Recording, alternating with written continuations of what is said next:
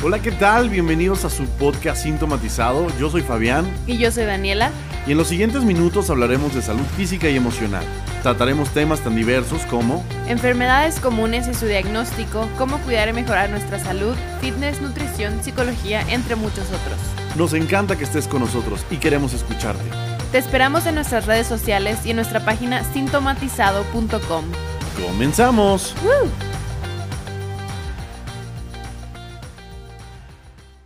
¿Qué hola gente? ¿Qué tal? ¿Cómo están? Bienvenidos a otro episodio de su podcast Sintomatizado. ¿Cómo estás, Dani? Hola, muy bien, gracias. ¿Y tú?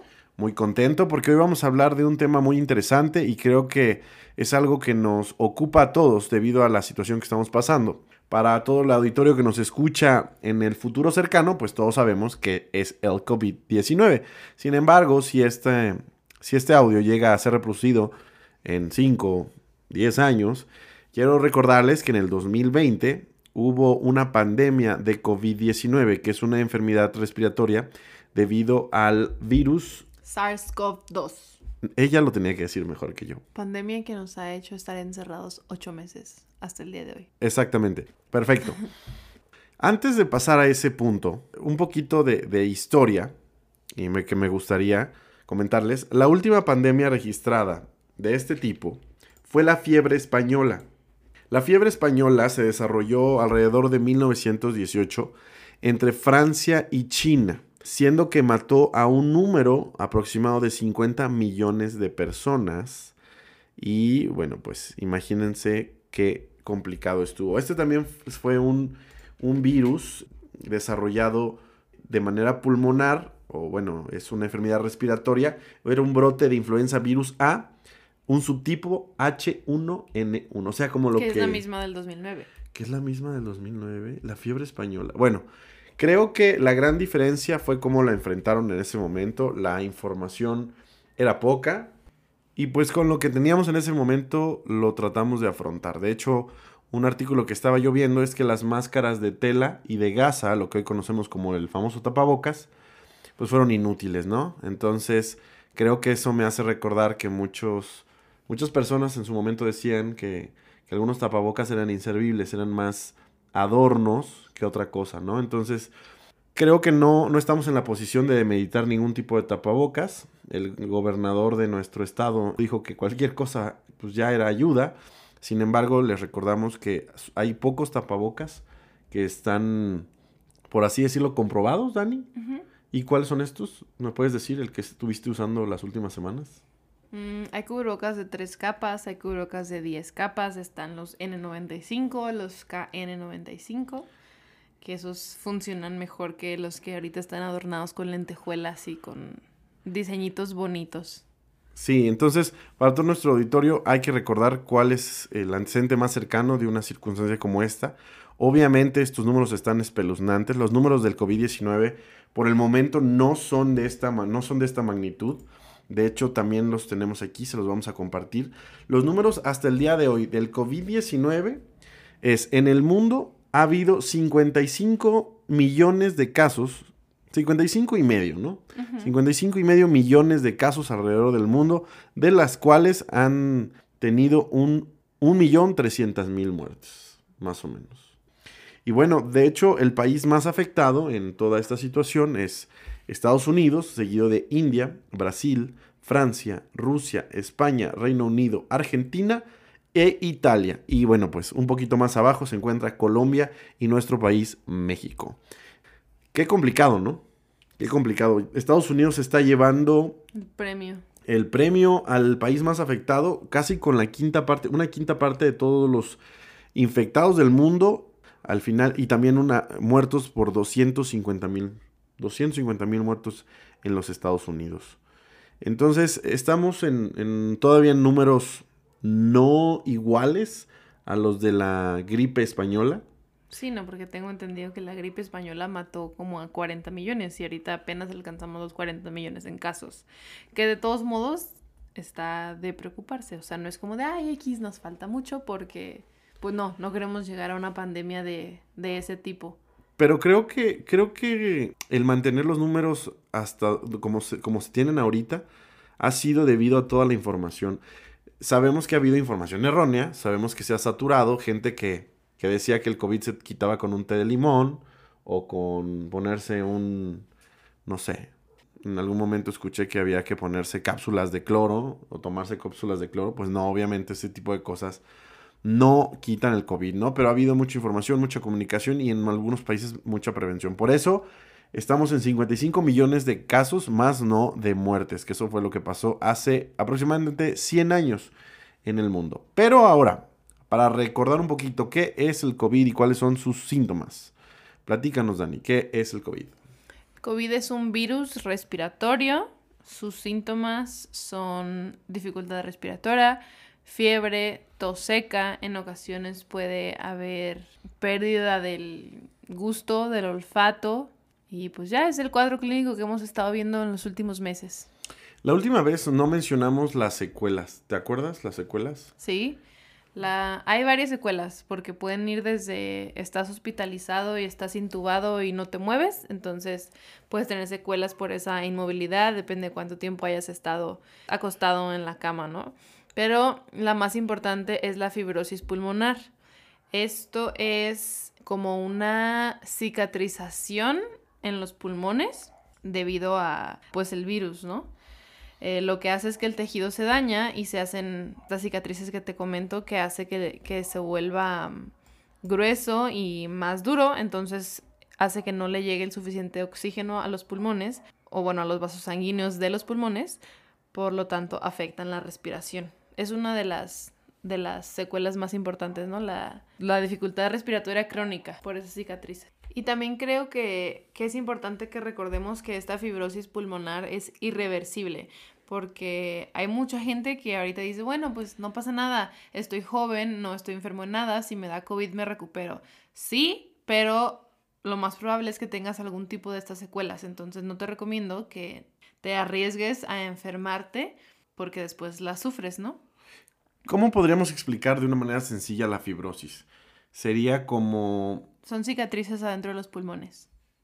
O sea, la misma estructura celular que se forma en una cicatriz exterior en la piel, digamos que es parecida a lo que se forma dentro del pulmón y obviamente limita el funcionamiento normal de este, ¿no? Exacto. O sea, mi capacidad pulmonar se ve reducida, dejo de poder hacer ejercicio, dejo de poder fumar si es que me gusta fumar, etcétera, etcétera, ¿no? Sí, porque no puedes respirar bien porque tienes esas cicatrices adentro de tu pulmón que te están estorbando. Y pues con terapia se puede quitar. Sí, es importante hacer la rehabilitación pulmonar, pero la fibrosis pulmonar, una vez que ya te quedó el daño, no se quita. Eso es lo que digo cuando digo que es irreversible. Sí puedes hacer terapia y rehabilitación pulmonar, inflar globitos, soplar en vasos de agua con un popote, eh, como para fortalecer y hacer estos ejercicios respiratorios, pero eso no va a hacer que se te quite la fibrosis. Bueno, desafortunadamente esta situación que nos está afectando tiene este tipo de, repercusiones, de afectaciones que no son pues, restaurables. Y creo que es importante que pasemos al siguiente punto, que es hablar sobre la vacuna. Creo que es algo que de manera general todos estamos esperando, porque debido a la situación que, que estamos planteando, donde es una enfermedad tan riesgosa de la dado a tantas personas en el mundo, y creo que vale la pena mencionar que en México le ha dado a un millón once mil personas, de las cuales han muerto casi cien mil de ellas. Entonces tenemos un, un, rate, un rate de muertes más o menos del 1%. De todos modos, considerando que el 1% son cien mil personas, yo creo que es muchísimo. El 1% es un, es un... Sí, digo, cien mil personas es muy, un número muy importante, pero creo que es, es más importante eh, darnos cuenta que no solo es algo como, ah, yo soy joven, como mencionabas, y no pasa nada, ¿no?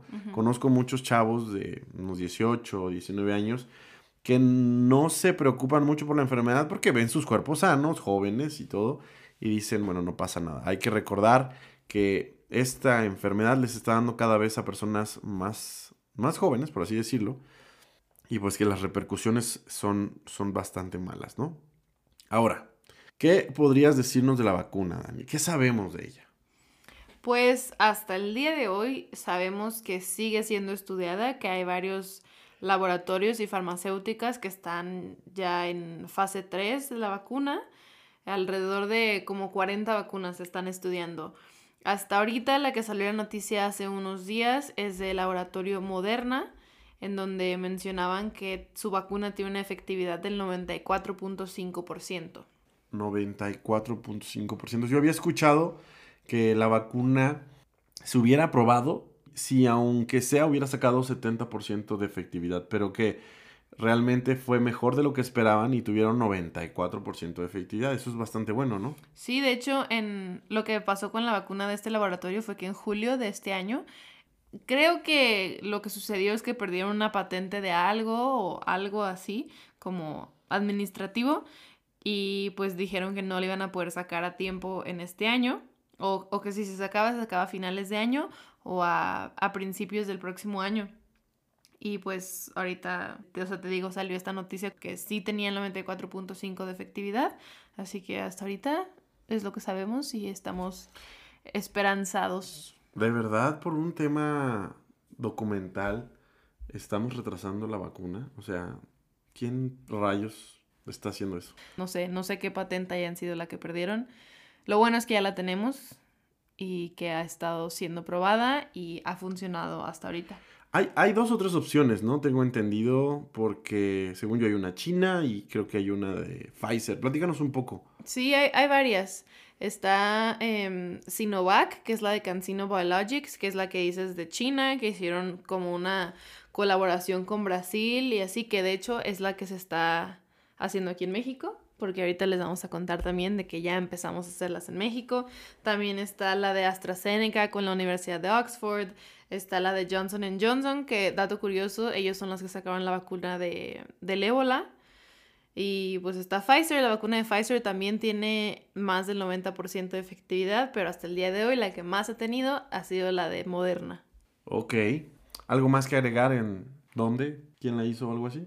Mm, pues no, Solo sabemos que tenemos 40 ahorita que se están estudiando y a ver cuál sale a ganar el premio número uno, que es la que vaya a funcionar.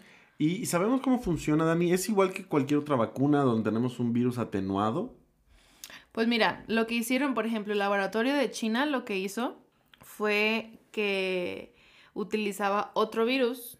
El virus que utilizaba era un adenovirus, que es el virus del resfriado común o la gripa, como la conocen muchos, lo que hacía era que introducía estas células, o bueno, la información genética de un nuevo coronavirus. Entonces, como explicaba, no me acuerdo si lo explicamos en la en el episodio pasado o antepasado, no sé, que lo que hacen es que te dan como un virus chiquito de algo para que tú puedas generar esos anticuerpos y cuando llegue el virus grandote, puedas atacarlo, ¿no? Entonces, más o menos así funciona o, o, así es como el mecanismo de las vacunas. Aún no estamos seguros de que funcione porque esta noticia salió el lunes, entonces, pues no hemos tenido mucho campo de estudio, pero hasta ahorita en 95, 95 participantes de este estudio, solamente hubo 5 contagiados, entonces, pues les funcionó a 90, ¿no? Todavía no sabemos cuánto tiempo dura la inmunidad porque no han pasado los días suficientes o los meses para saber si alguien más se contagió o no. Sabemos que hasta ahorita se utilizan dos dosis y se ponen con 28 días de diferencia.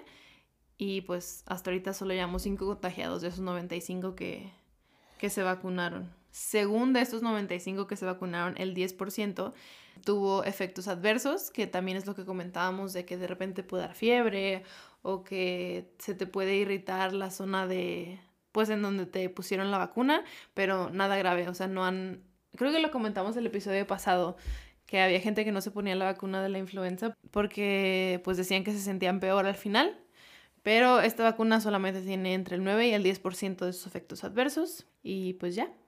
Wow, y creo que es algo importante que lleguemos al punto en el que no la pongamos sin miedo, ¿no? Porque no vamos a detener este contagio hasta que haya una inmunidad pues generalizada, ¿no? Sí. Ok, entonces no sabemos todavía si hoy me vacuno, cuántos meses me va a durar dicha inmunidad, porque podría mutar el virus del COVID para el siguiente año y atacarnos de la misma manera. Probablemente el COVID puede hacer lo que quiera. Sí, pues sí, como lo ha estado haciendo. Algo, un dato curioso es que la gripe española, eh, que surgió en 1918 más o menos, creo que duró alrededor de dos años en el mundo. Y también dicen que así como llegó, desapareció. Se pues ya llevamos uno, entonces. No, digo, no, no, es que necesariamente tenga que durar forzosamente dos años, pero a mí lo que me parece curioso es que, desapareció. Es que dicen que así como llegó, desapareció. No sé qué habrá pues pasado. Pues probablemente, como dicen ahorita, lo de la inmunidad colectiva, creo que le llamaban, que se contagiaban todos y que pues ya todos tenían su inmunidad. No que no con inmunidad no quiero decir que seas inmune al coronavirus, sino que tu cuerpo ya generó esos anticuerpos. Ok. Entonces es muy probable que el coronavirus pues llegue a, un momento a generar ese efecto, pero no por ello deberíamos abstenernos de vacunarnos. Es, ni de cuidarnos. Ni de, ni de cuidarnos. A ver, Dani, yo he escuchado mucho que hay gente que tiene algunos pues tabús acerca de la vacuna, piensan que les van a meter un chip para controlarlos, hay gente que piensa que le van a sacar el líquido de las rodillas, hay gente, no, no, pues digo, hemos escuchado ese tipo de chismes. Cuéntanos, eh, tú que eres una doctora, ¿qué, podría hacer eh, la medicina o qué podrían introducir en una vacuna para afectar, afectarnos como población? Absolutamente nada. No creo que ninguna de estas empresas, ni que el gobierno, ni ninguna conspiración que pueda existir quiera meterle chips a, a su población porque pues de nada nos va a servir, ¿no? O sea, que sepan tu ubicación y todo eso, pues no importa. Y si sí tienen tu celular, tienen muchos objetos electrónicos, no necesitan vacunarte para meterte un chip. Entonces sí hay mucha gente que cree eso, pero... ¿Y te, pueden sacar tu líquido de tus rodillas mediante una vacuna? No, tampoco. No te van a sacar el líquido de las rodillas. Ya sé que fue memes y chistes de que te ingresaban al hospital y que te ponían mil cosas para sacarte los líquidos de la rodilla. No, no te hacen eso, no te ponen chips, nada absurdo. Simplemente lo que están haciendo es queriendo ayudarnos y darnos esa inmunidad. Bueno, y si ustedes se preguntan cuál sería la razón por la que el mundo o las empresas las grandes empresas como farmacéuticas y los gobiernos quisieran solucionar esto, es porque cada día que pasamos en reclusión, cada día que baja el consumo de productos en el mundo, enfrentamos una crisis económica severa que va a terminar repercutiendo de manera importante a nuestras economías. Entonces, no crean que lo hacen por buenas personas. Obviamente creo que hay parte de ello, pero también hay intereses pues económicos a nivel mundial para hacer esto tan rápido, para otorgar las vacunas eh, a todo el mundo y, no sé si se las están dando en cómodos pagos o, en precios muy accesibles, pero estoy seguro que el interés es que la población mundial vuelva a la normalidad para que eh, regresen los consumos eh, de productos como siempre los había, ha habido. De hecho, permíteme interrumpirte, eso que dices de pues la crisis económica y todo, en cuanto se anunció la vacuna del COVID, la industria de los viajes pues tuvo un impulso inmediato, ¿no? Dicen que los precios de las acciones de las aerolíneas y las compañías de cruceros subieron y que los operadores turísticos vieron un repunte en las búsquedas y reservas para el próximo año. Como que nos dio esperanza a todos de, ok, ya tenemos vacuna, ya nos podemos vacunar, ya podemos viajar e irnos de vacaciones. Entonces, creo que también es una manera de volver a impulsar la economía mundial. Ok, entonces, por lo tanto, no, le, no satanicen la vacuna, no le tengan miedo eh, como dice Dani, hay muchos otros artefactos con, la, con lo que la, los gobiernos en una perspectiva de complot, o ¿cómo se le llama? Conspiración. Desde una perspectiva conspiracionista, hay muchos más elementos con los que nos pueden espiar, ¿no? Desde tu iPad, tu celular, el internet. a mí sí me ha pasado que me escuchan en mi teléfono. Bueno, todos ya sabemos que Google nos escucha, ¿no? Y ahora, si esa información se, las, se la llegan a vender al gobierno o algún gobierno, ahí está su chip que, les querían inyectar, ¿no? Realmente lo están cargando todos los días en su bolsillo. Ok, aparte otra cosa que quería recordarles, esto ya ha pasado, o sea, una enfermedad de este tipo con un virus muy parecido, fue, por eso empezamos hablando de eh, la fiebre española. La gripe española. La gripe española, exactamente. Y eh, para que entiendan que no, esto no es algo que mandó Andrés Manuel, que no mandó Trump, que no, esto no es un un, ataque a las al, al, mundo, a las personas del mundo para matar a algunos y para controlar a otros, ¿no? Esto es algo que creo que es un ciclo, podría así decirlo. Es un ciclo y al final somos animales, somos animales pensantes y dentro de las de los ecosistemas siempre existen periodos de contagio de enfermedades que pues de alguna manera estabilizan la población, ¿no? Creo, yo soy mucho de ese pensamiento que en general el mundo se autorregula y, nos regula de esta manera. ¿no? lo bueno es que nosotros nos estamos cuidando y estamos tratando de, no fenecer con esta situación. De no propagar De no propagarla, pero es un ciclo normal en cuanto mm, a las poblaciones, cuando existe una población muy grande de personas bajo ciertas características que comparten a lo mejor cierto factor genético, bueno, pues estas personas llegan a contagiarse de alguna enfermedad, ¿no? Yo creo que hasta cierto punto puede ser natural, ¿no? O sea, como de, ok, hay mucha gente en el mundo y algo tiene que suceder.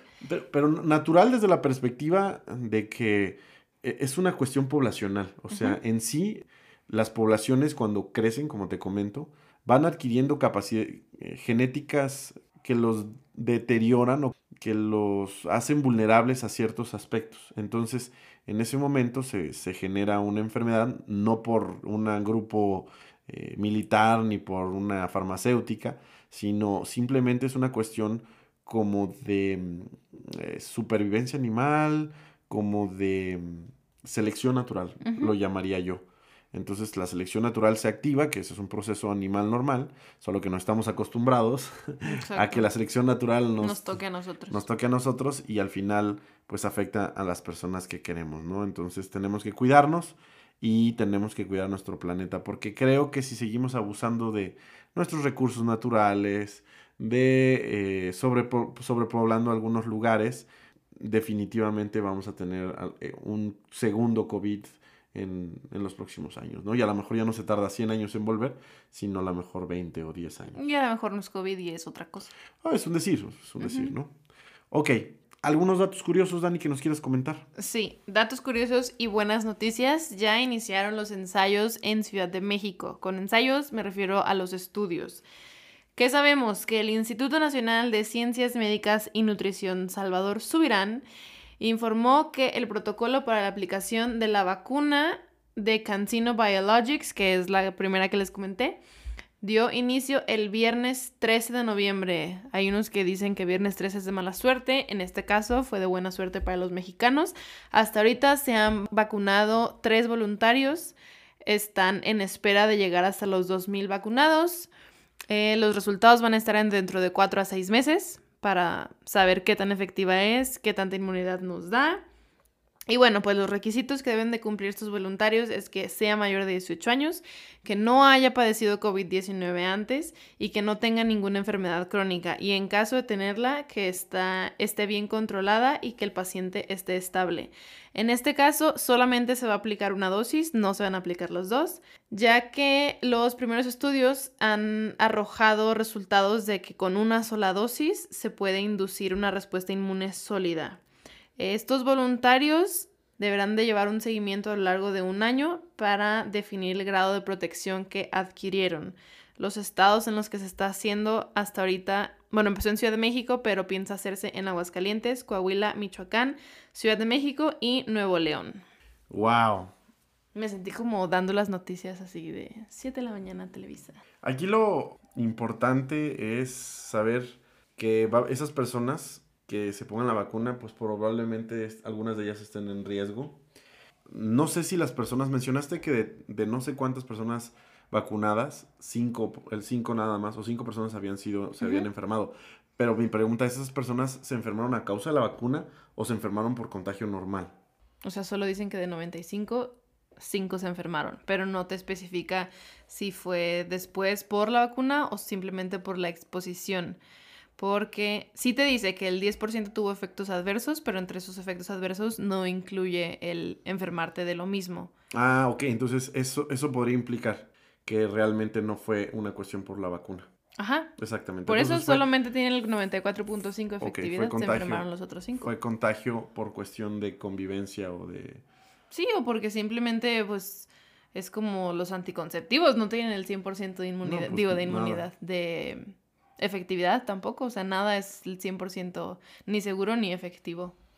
De acuerdo, pues creo que es todo por hoy. ¿Algo más que agregar? Cuídense, si no se quieren cuidar ustedes, cuiden a los demás. Es importante el uso de cubrebocas todo el tiempo, es importante lavarse las manos, es importante seguir los protocolos que el gobierno estatal, federal, de donde lo quieras ver, nos impone.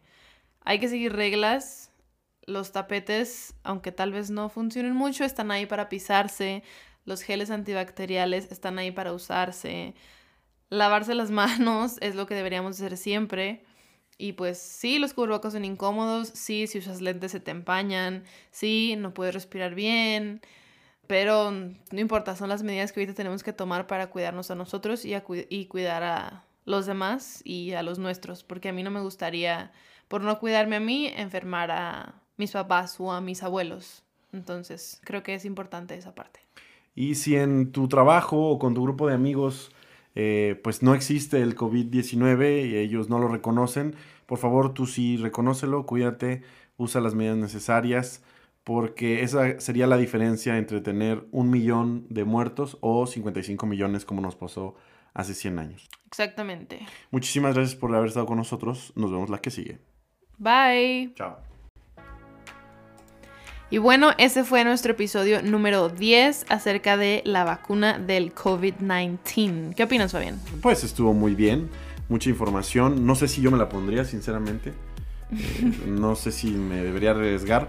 Pero Puedes ponértela ya que esté bien, no seas de los voluntarios. Es un hecho que me la voy a poner. No voy a salir con el pretexto de que de que me pueden sacar el líquido de las rodillas ni que va a ser un chip. Eh, es un hecho que me la voy a poner inmediatamente salga pero no sé si sería de las primeras personas. Ojalá se levante uno que otro héroe por ahí a, a, probar la vacuna, porque pues, es la China, entonces... La necesitamos.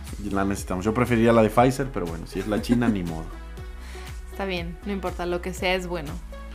Pues ya saben, cualquier duda que tengan eh, sobre su salud, aún si un familiar sienten que está muy malo, saben que está muy malo y está recluido y no tienen la posibilidad de salir a un médico, cuenten con nosotros, el equipo de sintomatizado y sus médicos están listos para apoyarlos en cualquier duda que tengan, en cualquier ah, necesidad eh, de salud que ustedes puedan afrontar, les podemos asesorar, les podemos recomendar algún médico especialista, les podemos recomendar medicamentos para que puedan pasar eh, a lo mejor por lo menos la circunstancia complicada de inicio, ¿no? Aún también en, en términos de COVID-19 podemos apoyarlos, hacerles alguna asesoría y estar al pendiente de lo que necesiten. Cuenten, cuenten con el equipo, para eso estamos.